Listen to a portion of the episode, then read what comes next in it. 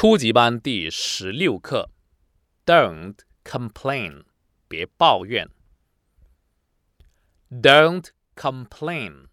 Don't blame others for your faults. Don't be a smart ass. Nobody will listen to your words.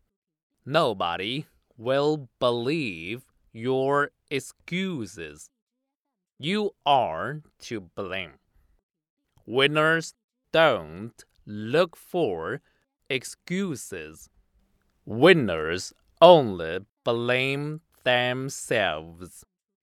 Only losers like to blame others for their own mistakes. 我们这节课加大了单词的量跟深度，大家回去一定要反复的记忆。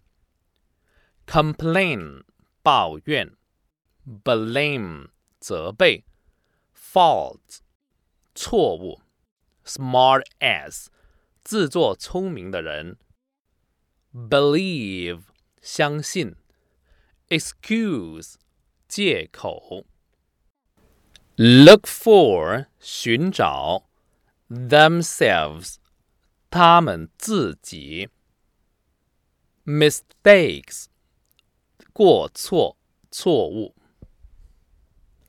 Don't complain. Don't blame others for your faults. Don't be a smartass. Nobody will listen to your words. Nobody will believe your excuses. You are to blame. Winners don't look for excuses. Winners only blame themselves. Only losers like to blame others for their own mistakes.